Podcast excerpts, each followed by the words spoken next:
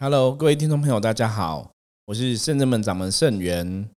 今天的节目啊，我们邀请到一个已经好多集没有听到他声音的悠悠。嗨，大家好，我是悠悠，好久不见。对，已经很多集哈。我们最近都是 fit 那个道玄，还有道顺。对，之前还有道顺。好，今天找悠悠来，悠悠一样要站在各位朋友的立场。来帮忙各位朋友提出问题哈。对，我们今天来聊的是什么的问题？有点专业又有点深度，但想要尽可能用比较简单轻松的方式跟大家分享。比如说灵修、灵修、灵缘、灵修这一件事情哈，已经要开始讲了吗？对，要开始讲了。好，对，因为灵修可以谈的东西其实非常多。那之后我们也会有福蒙学院会有相关课程线上课程，再请大家收看哦。大家有 兴趣的话，可以支持我们一下。那会有更多详细的介绍在那边。不过在今天的节目中啊，我们还是可以跟大家聊聊关于灵修的这件事情。一般修行来讲，所谓的灵，这个灵指的是什么灵？大家知道吗？跟灵感的灵、灵性的灵是同一个灵吗？灵魂的灵，嗯，对，就是指的这个灵。那一般这个灵指的其实就是我们的灵魂哦。那当然灵魂你要去说文解字啊，哦，它有很多说法，不管是佛教的说法，或者说西方的神秘学的说法，或是道教说法，其实都有不同的说法在解读灵魂的这个概念。那圣人们的讲法，因为我们圣人们比较想让大家可以清楚知道，所以什么叫做灵？我说灵，你把它当成它是我们与生俱来的最原始的能量。好，你把它当成它是一个能量体，那你不要去执着于它的名词。比方说，灵是灵跟灵魂有什么不一样？那灵跟魂又是什么东西？哈，这些东西我觉得大家如果你真的接触修行之后，我们可以慢慢了解。对，可以慢慢了解。那一般我们先单纯定义所谓灵魂的这个灵的这个东西。灵一般在道教灵修来讲的话，就代表你的本灵，好，或者说灵魂的最源头的能量的形态。有这样，什么什么是灵魂最原始的形态？就是灵魂最原始的形态，它就是一个能量体嘛。对，它可能是一道光，它可能是一道气，或者是可能像一颗球。对，所以我们讲了本灵就是最原始的这个灵魂的能量形态。嗯，所以是从这个角度去让大家去去理解，说什么是灵魂，什么是灵这一件事情。好，那所以我们现在邀请圣元师傅带我们进入灵的世界。那要先放音乐，还没准备好，对，下次再放，下次再放。好，我们从灵来讲，一般所谓的灵修就是灵性的修行，就是我们讲这个灵。那我们现在把它定一个名词，让大家容易理解。哈，在我们的修行法门中，指的就是本灵。本灵就是你灵魂最初的形态，或是最初的能量。哦，因为本灵它在你这个肉体投胎嘛，嗯，所以才形塑成肉体的样子。我举个例子来讲，如果你本灵的能量是非常巨大、很强壮的，嗯，你可能肉体就会长成像很强壮的，可能有肌肉啊什么的。大家了解这意思吗？好，如果你本灵的能量是很瘦小的，哦，它能量体就是比较偏瘦小，你的肉体就会长成比较娇小，对，瘦小的样子。所以基本上我们人都是跟你的本灵是息息相关的。所以灵修讲的就是这个灵性的修行。因为我们的灵啊，一开始其实基本上是睡着的，因为他投胎嘛，喝了孟婆汤之后，嗯，很多前世的事情都忘掉，忘记了。对，所以他现在是睡着情况。所以一般我们在讲说，你真的要做修行，你一定要碰到灵的部分。为什么？因为人的肉体是会毁灭的。对，百年之后。对，百年之后嘛，每个人的肉体，你你的肉体代表你这辈子人的这个身份。嗯，对，下辈子你投胎可能又变另外一个人的身份。对，另外一个样子。所以对灵来讲，这个肉体其实是一个过程，就有点像你在读书、你在考试，它是一个过程。考试确定说你有没有学到某些东西，可是考完这个试之后，你长大离开学校出社会之后，比较重要的还是你本来的专长嘛？你有没有学到一些东西嘛？对。所以灵魂的每辈子的投胎，成为不同的人类，成为不同的身份，它其实都是在学习不同的东西。所以灵魂的年纪是非常的。老的应该这么讲，就是大于一百岁。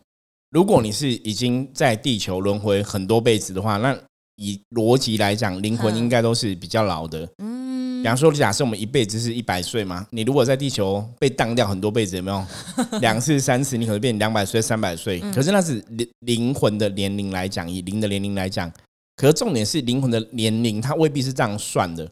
因为你一百岁之后，你又喝了孟婆汤嘛，对，你又忘光光了，所以你又从零岁开始。对，理论上是这样子，可基本上零的这种能量体很好玩，它是走过就会留下痕迹，留下痕迹。所以你每一辈子投胎投胎，其实你如果你的灵性是觉醒的话，你就会记得你以前是谁，这会想起来的。对，你会想起来。所以修行为什么修行？我常常讲，修行最重要的是要碰到你的灵。好，你要碰到你的灵性，要碰到你灵魂的能量。那我要举手发问，你说，就是怎么样才会 reach 到，怎样才会碰到所谓的灵魂，然后叫他起床？好，所以这就讲了我们今天灵修的重点嘛。我常跟很多朋友讲，我说如果灵修啊，你没有真的去打坐，基本上你不算是接触灵修的人。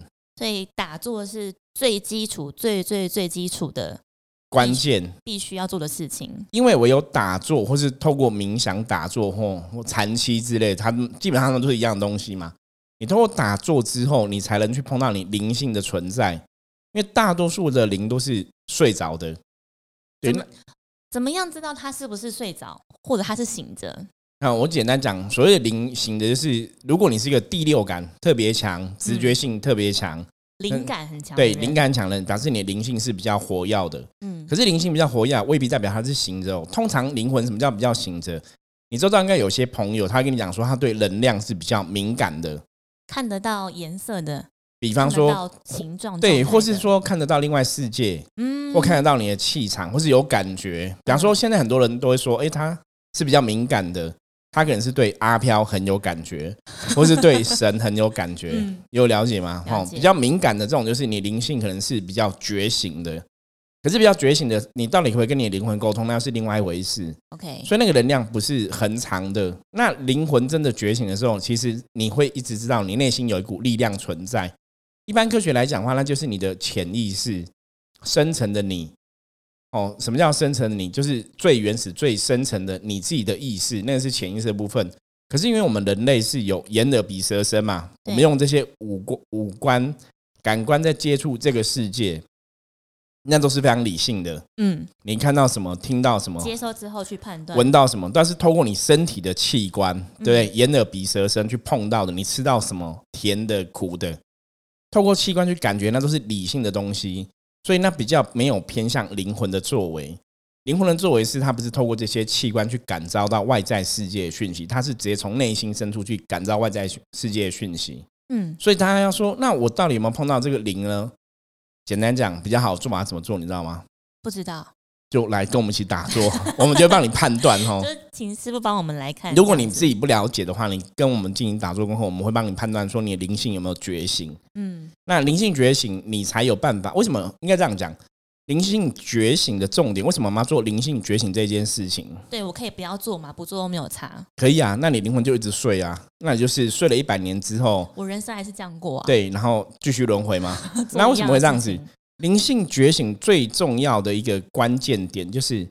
我们是假设我们的灵魂是从某个地方来的，就是你如果要去追溯人类的起源的话，嗯，我们每辈子都在投胎嘛，可是总是有一个辈子是我们第一次来到地球的时候吧？你逻辑上是这样讲嘛？对，一才有二嘛？对，一定有一辈子是第一次来的。那第一次来到底是从哪里来？当然你可以从很多角度来讨论，比方说你有些人觉得他是从天人界，哈，佛教的六道轮回天人界。有些人觉得是从外星球来，对，那那说法，对，那都当然那都是有可能的选项。可是最最主要是因为你来的时候，你记得你是从哪里来。可是因为到了地球，也许你是喝了孟婆汤，也许是原来的能量跟后来的能量世界是不一样的。对，它能量有冲突，冲突的副作用就是你会忘记以前的事情。嗯，所以你必须要去回复记忆。所以我们常常讲灵修，基本上来讲是透过灵性的觉醒。觉醒我内心最原始的那一股灵魂的力量，然后觉醒之后呢，我知道我是从哪里来的，我就知道以后我离开地球的时候要回去哪里。对，我要回到哪里去？我哪个世界是我该去的地方？哪个世界是我来的地方？最大的原因其实在这个是这个地方就对了。所以像基督教朋友会说要回天国嘛，对，有的说要回天之家嘛，哦，那个都是同样的说法。那像如果我们以一般传统的道教灵修啊，或者民间信仰来讲的话，可能就是像现在灵修派讲的是复古收远嘛，对，我们就回到母娘的世界，哦，这也是灵修的一种说法，对，没有错。可是重点是你要知道你是从哪里来的啊。那因为这个东西是刻画在你灵魂的深处，所以你自己一定会知道。逻辑上来讲是这样子嘛？嗯，所以我们透过灵魂的接触，透过灵魂的修行，你去跟你的灵性碰碰触的时候。慢慢去探索的时候，你就会知道说我是从哪里来，我要回到哪里去。所以灵修其实最大的目的是想起来我是谁，回复我以前的记忆，然后走到回家的路。没有错哦，这是修行最大的目的。所以你要回到原来的地方，你势必的能量体就要脱离人类的限制，人类肉对，要脱离人类肉体的限制，嗯，你才有能量，才有办法更高的往更高的境界去。那想要问师傅，就是。重点是自己要觉得想要回去，说不定有些人很喜欢在人间生活的感觉啊。对，那没有，那是 OK 的啊。我常常讲修行这件事情，你当然可以选择我想要在人类世界游玩嘛。对，我不想要回家。对，可是你要想一个事情哦，假设人，因为应该讲灵修基础，我们认我们认为这个灵魂的存在，灵修基础都架构在一个空间的观念，就是我们认定轮回是存在的。如果你是无神论者，你觉得这个世界上没有灵魂这件事情，基本上来讲，你不用修行了，就没有差。那如果没有灵魂，没有轮回的这个东西哦，简单讲，那你这辈子杀人放火也不用怕嘛。对，因为没有轮回啊。嗯，所以你死掉就死掉，就完全不见了，就是等于下一回合再开始。对，可是你怎么你不会有下一回合啊？因为没有轮回啊。哦，对不对？所以如果所以灵魂的这个角色是建构在。你相信这个世界是一个轮回的世界？我这辈子做的好或不好，最后我会去投胎嘛？然后会往高跑或往低嘛？所以，如果你是我常常讲，就是修行这种事情，基本上来讲，不是一定要有神论者才能修，而是你最基本你要认同说，也许我真的有个东西叫灵魂，了解这意思吗？这是基本的前提。那如果你觉得自己是没有灵魂的，基本上来讲，你今天也不用听这个东西了，那就不可能对。嗯。可是你要知道，人一定是有个内心有股力量存在，嗯，它主宰了很多很多东西。哦，它就是你身体里面的软体嘛。的一部分。对我们身体的东西都是硬体嘛，脑袋呀，然后眼、耳、鼻、舌、身，你看到的东西，这个都是你五官、四肢，这个都是硬体的部分，可必然有软体的部分。对，那个东西是灵魂的存在。那如果大家对这个有疑义的话，我们可以以后慢慢去讨论这个话题，因为这个东西要聊，可以聊，再聊十年、一百年都聊不完吧。因为这个科学科学家也有很多在讨论灵魂这个东西的存在嘛。那只是说这个部分不是我们今天要讨论的重点。所以最主要的部分是灵修，你要先认定有灵魂的这个存在，然后去做灵性的修行。那因为要做灵性的修行，你一定要通过打坐，把你的眼、耳、鼻、舌、身五官理性的东西给。关掉，你才会碰到自己的灵魂。所以刚刚师傅告诉我们的是，先知道什么是灵，然后才进到灵修，就是灵魂的修行。对，那首要的第一步就是要先打坐。对，那第二步呢？那打坐之后，你慢慢会去感觉到你灵魂存在嘛？其实灵魂有没有存在，大家通常都会有感觉。比方说，对你的第六感、你的灵感是从哪里来的？比方说，今天明明外面天气很好。嗯，你要出门，你早上上班，你就觉得不对，等下会下雨，带把雨伞出门好了。可是谁跟你讲的？没有人跟你讲，可是你心里就有个这样的声音出现，你知道吗？嗯。然后你以前每次上班都是向右转，你今天就突然想要向左转，也是一个灵感。可是谁跟你讲？没有人跟你讲，就你向左转到公司之后，发现同事跟你讲说：“哦，今天向右转那边大塞车，然后怎样怎样。”就哎，你怎么会有这种灵感？这个其实就是灵魂的作为，只是你平常忽略了这个东西。所以其实每个人应该说每一天或生活当中都会有这样子的时刻出现呢。对，因为灵魂它一直存在你内心深处嘛。我们讲这个本灵，它其实存在你内心深处，它存在你人身体里面。灵性或是灵魂，它会帮我们人去做到趋吉避凶这件事情啊。好，为什么会做到趋吉避凶这个事情？我们之前有讲到内外能量的部分，我不晓得大家有没有印象哈？有前几集。好，我刚刚讲过。灵是一个能量体嘛？对。所以，如果为什么要回到灵修，回到最原始的自己？因为我们的看法是最原始的，你都是光明的存在，都是正能量的存在，都是光明的存在。嗯，那因为就是到了人类世界之后，懒浊了嘛，大懒缸有没有？学坏了，开始有贪嗔痴出现了，所以你坏掉了，然后你要回到最原始的自己，因为最原始的自己是光明的存在嘛，自然而然他就帮你导向什么？光明的未来。因为能量吸引力法则嘛，所以如果你你的能量是回到一个你原来最原始、最光明的、最完整的、好的能量的体的话，是，那你一定就会得到好的结果啊。嗯，所以你那些不好的习惯、不好的运势，它就会被改变。嗯，所以灵修最大的差别在就是透过灵修、透过修行，让你的能量回到最原始、最光明、最正面、正向的你。那如果简单来说，翻成比较白的话，其实如果你这辈子听到这一集节目。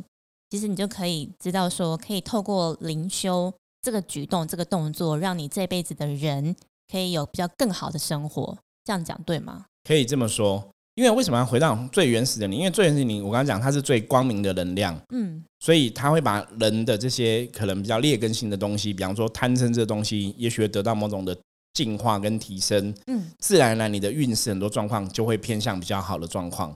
对，那是灵修一个最重要的点。那当然，灵修还是一个价值观。我们刚刚建立在什么？你要知道回家的路嘛。那你也相信这件事情？对，然后你要知道你最后要回到哪里去嘛？这才是灵修最根本的东西嘛。回到最光明的你的一个状态。好，那怎么做这个事情？我们刚刚今天讨论到嘛，第一个是你要通过打坐，把理性的东西关掉。所以通常你知道吗？又知道灵魂或者我们讲灵本灵这个东西，它什么时候是比较活跃的？晚上或者布瓦门亚的时候，对，没有错。通常灵魂比较活跃的时间点啊，真的就是在晚上的时候。现在比较爱困、比较无力的时候吗？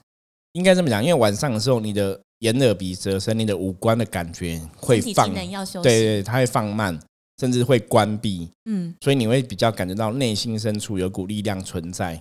所以像灵魂觉醒人，有时候半夜都会感觉内心深处有个东西在震。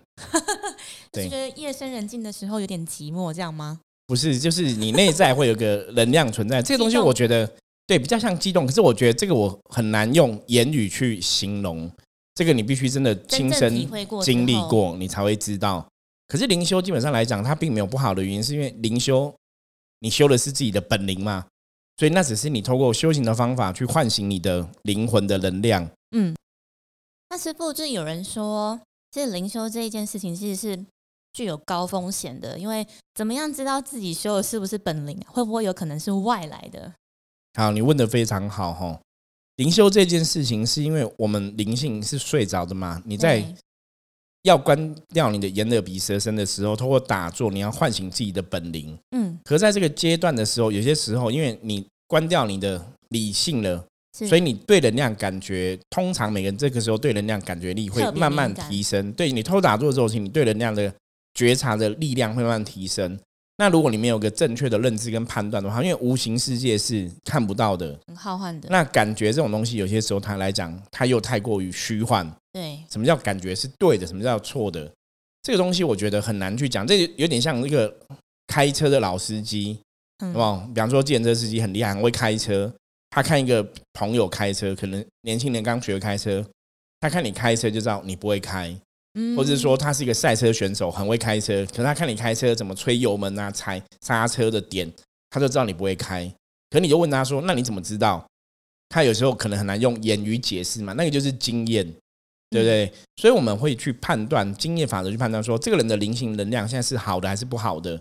那如果你不了解这个部分，你在打坐的时候，你可能感召到不好的外灵靠近，那你就会有一定程度的风险了。所以光靠自己是很难判断的。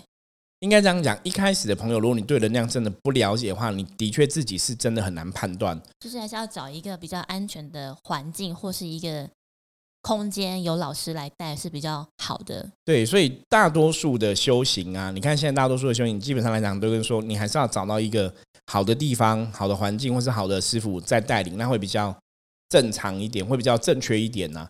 因为很多时候，有些人也觉得说，没有，我修行只是打坐，我打坐只是放空身心，基本上这样讲是没有不对。可是因为人就是有很多念头飞来飞去嘛，所以在打坐的时候啊，我们有些时候初学者，我们就害怕说，如果你不小心想说，哎，我等下感觉到是不是我的灵？还是说会不会是哪个神过来？如果你念头有差错的话，那可能就有一定程度的风险。那蛮厉害的，怎么会知道靠近的是神呢？没有，就是你会以为啊，因为通常我们会觉得说我不是坏人嘛，所以来找我一定都是神啊。然后这就是人性嘛，就你感觉到了，好像看到一个人的样子，对对，或这样，对。可是那可能就是错觉啊。就是说初学者最大的风险，因为你不懂嘛，所以你去问每个初学者，他能跟你讲说，我相信是菩萨会来找我，没有。人类都会存在一个侥幸，我不让你衰，我不会那么倒霉。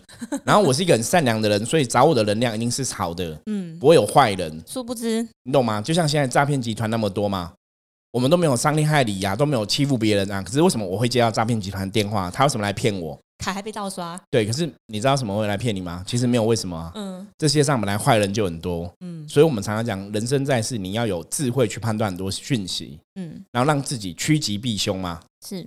对，可是坏人会骗你。通常你看哦，诈骗喜欢骗你。那些被骗人通常都怎样？起了贪念。嗯，一开始是不会贪的啊。是，可是他还是诱惑你呀。他给你很多后康呀，跟你讲很多好康的东西。你起了贪念，你就被骗嘛。所以修行，当然有，也许有别的老师说没关系啊，打坐哪里打坐，你心里放清净，哪里打坐都可以。我觉得理论上来讲是正确的哦，就是你很清净，哪里打坐都没有问题哦。可是现在就是因为我们的念头，你都还没有办法去控制你的念头，你没有办法去降服你的念头。你刚开始接触打坐，其实你是会有很多风险存在的。可是像我们哈，比方说我们以前也有带学生去坟墓打坐嘛，也有去那种很阴的地方打坐，有问题吗？没有啊，都没问题啊。那是因为我们已经了解了嘛，你会去判断嘛。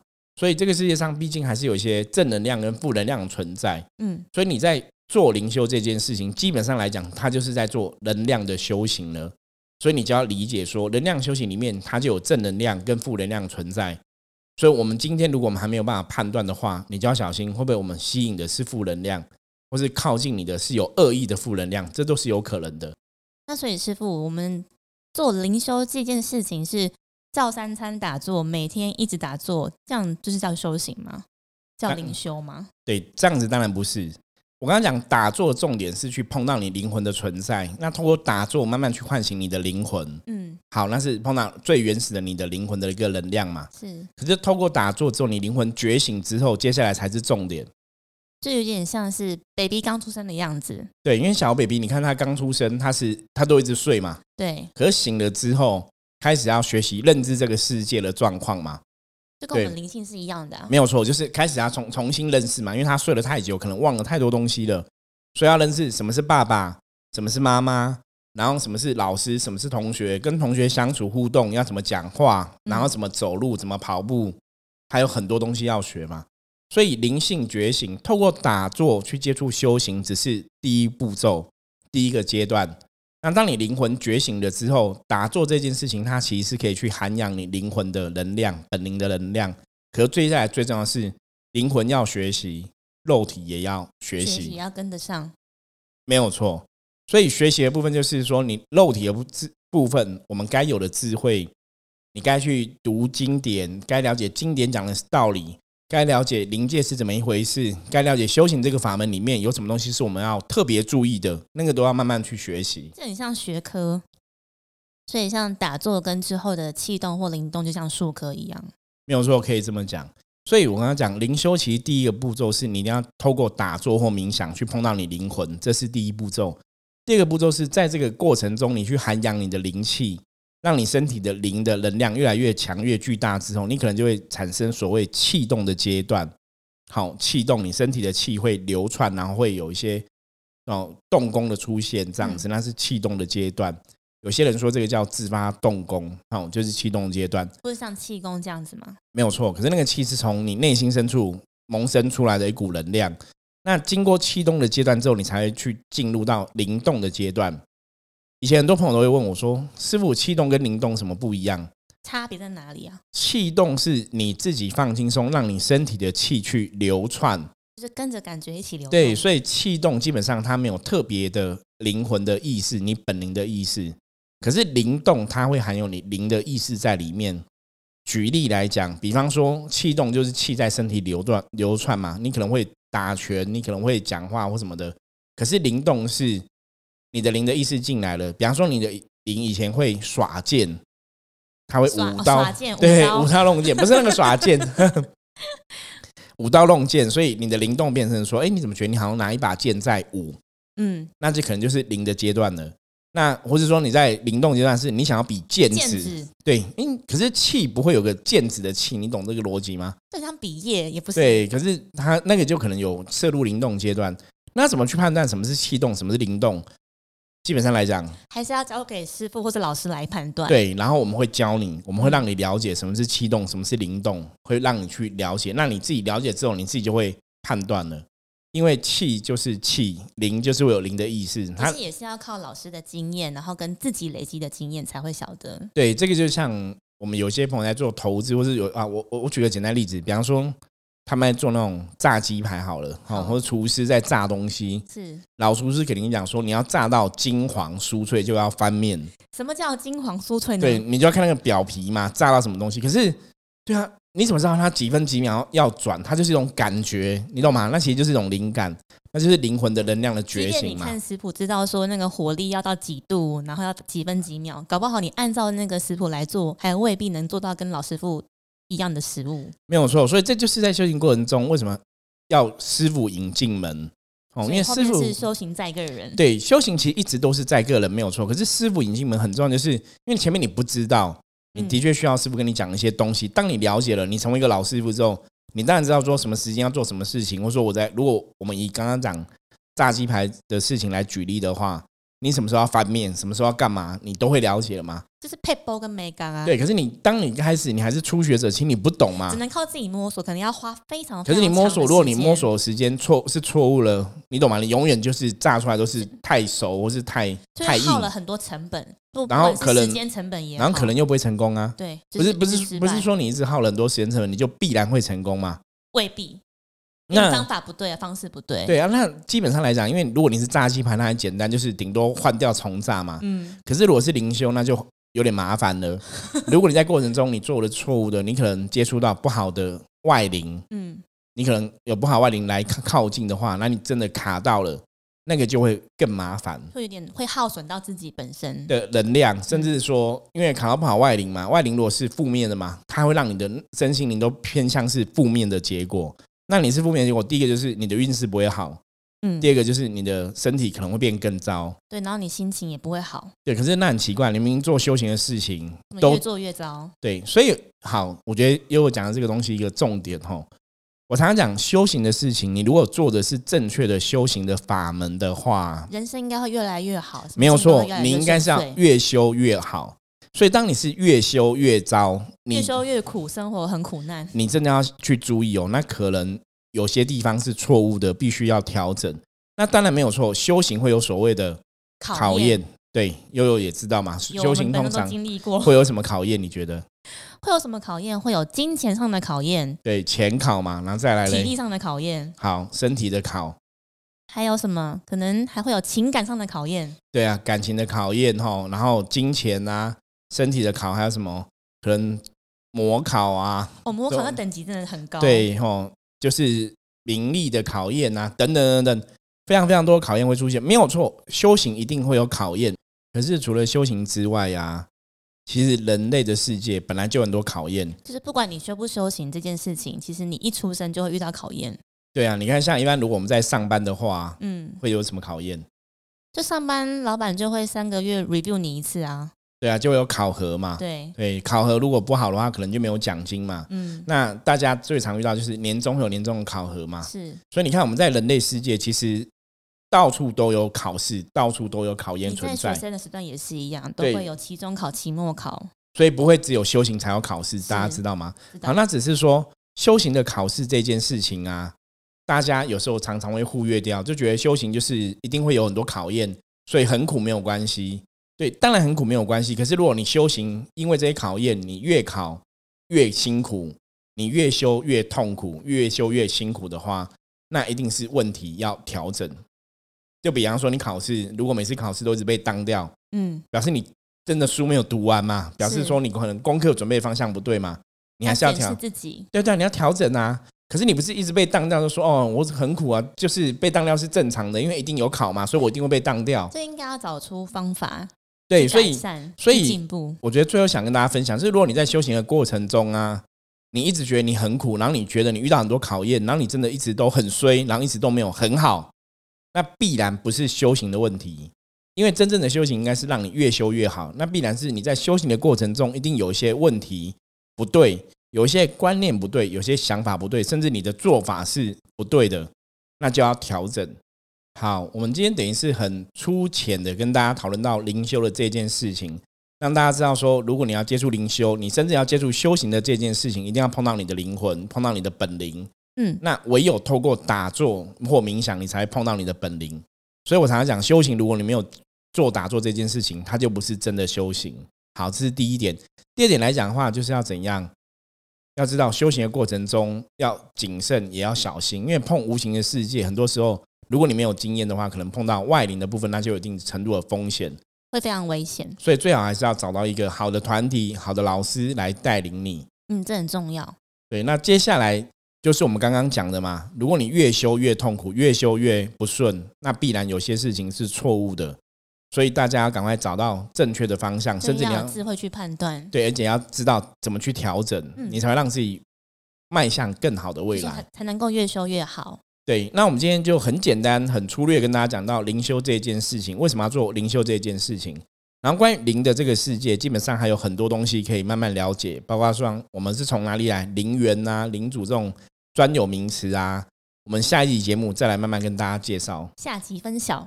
好，我是盛元，我是悠悠，大家记得要订阅我们的频道哦。然后那个，如果你是用 Apple Podcast 的朋友的话，记得帮我们按一下五星，五星按起来。